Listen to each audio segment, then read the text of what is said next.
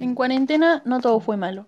Tuvimos muchas bajas, pero quizás sin querer y sin darnos cuenta, nos unimos más a nuestros seres queridos. Si preguntamos fuera de casa qué sucedió en pandemia, gran parte de la población dice que se acercó a su familia.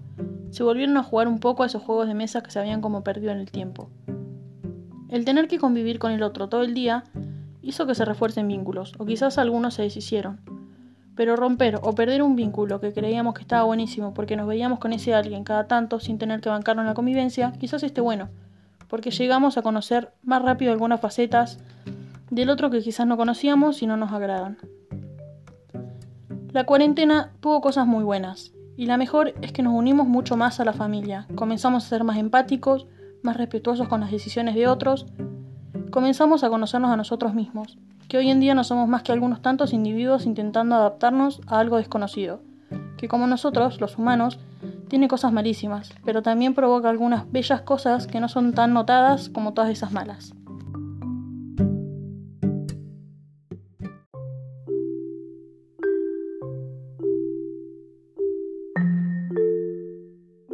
¿Cómo era tu familia antes de la pandemia?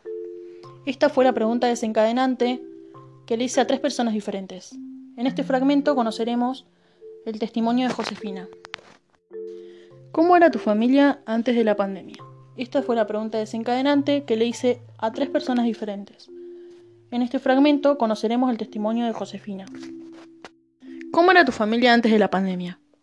Esta fue la pregunta desencadenante que le realicé a tres personas diferentes. Josefina contestó, éramos súper distantes, teníamos peleas a diario, Luego, en épocas de pandemia, recapacité y ahora nos llevamos mejor. Hablamos más que antes y nos unimos más. Ahora aprecio más cada momento junto a ellos.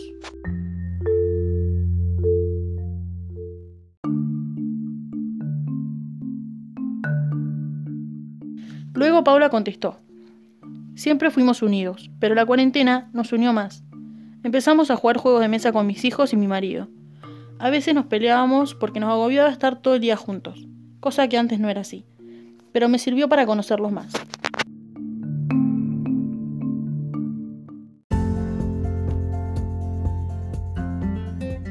Luego Ernestina contestó, nos llevamos mal y nos seguimos llevando mal.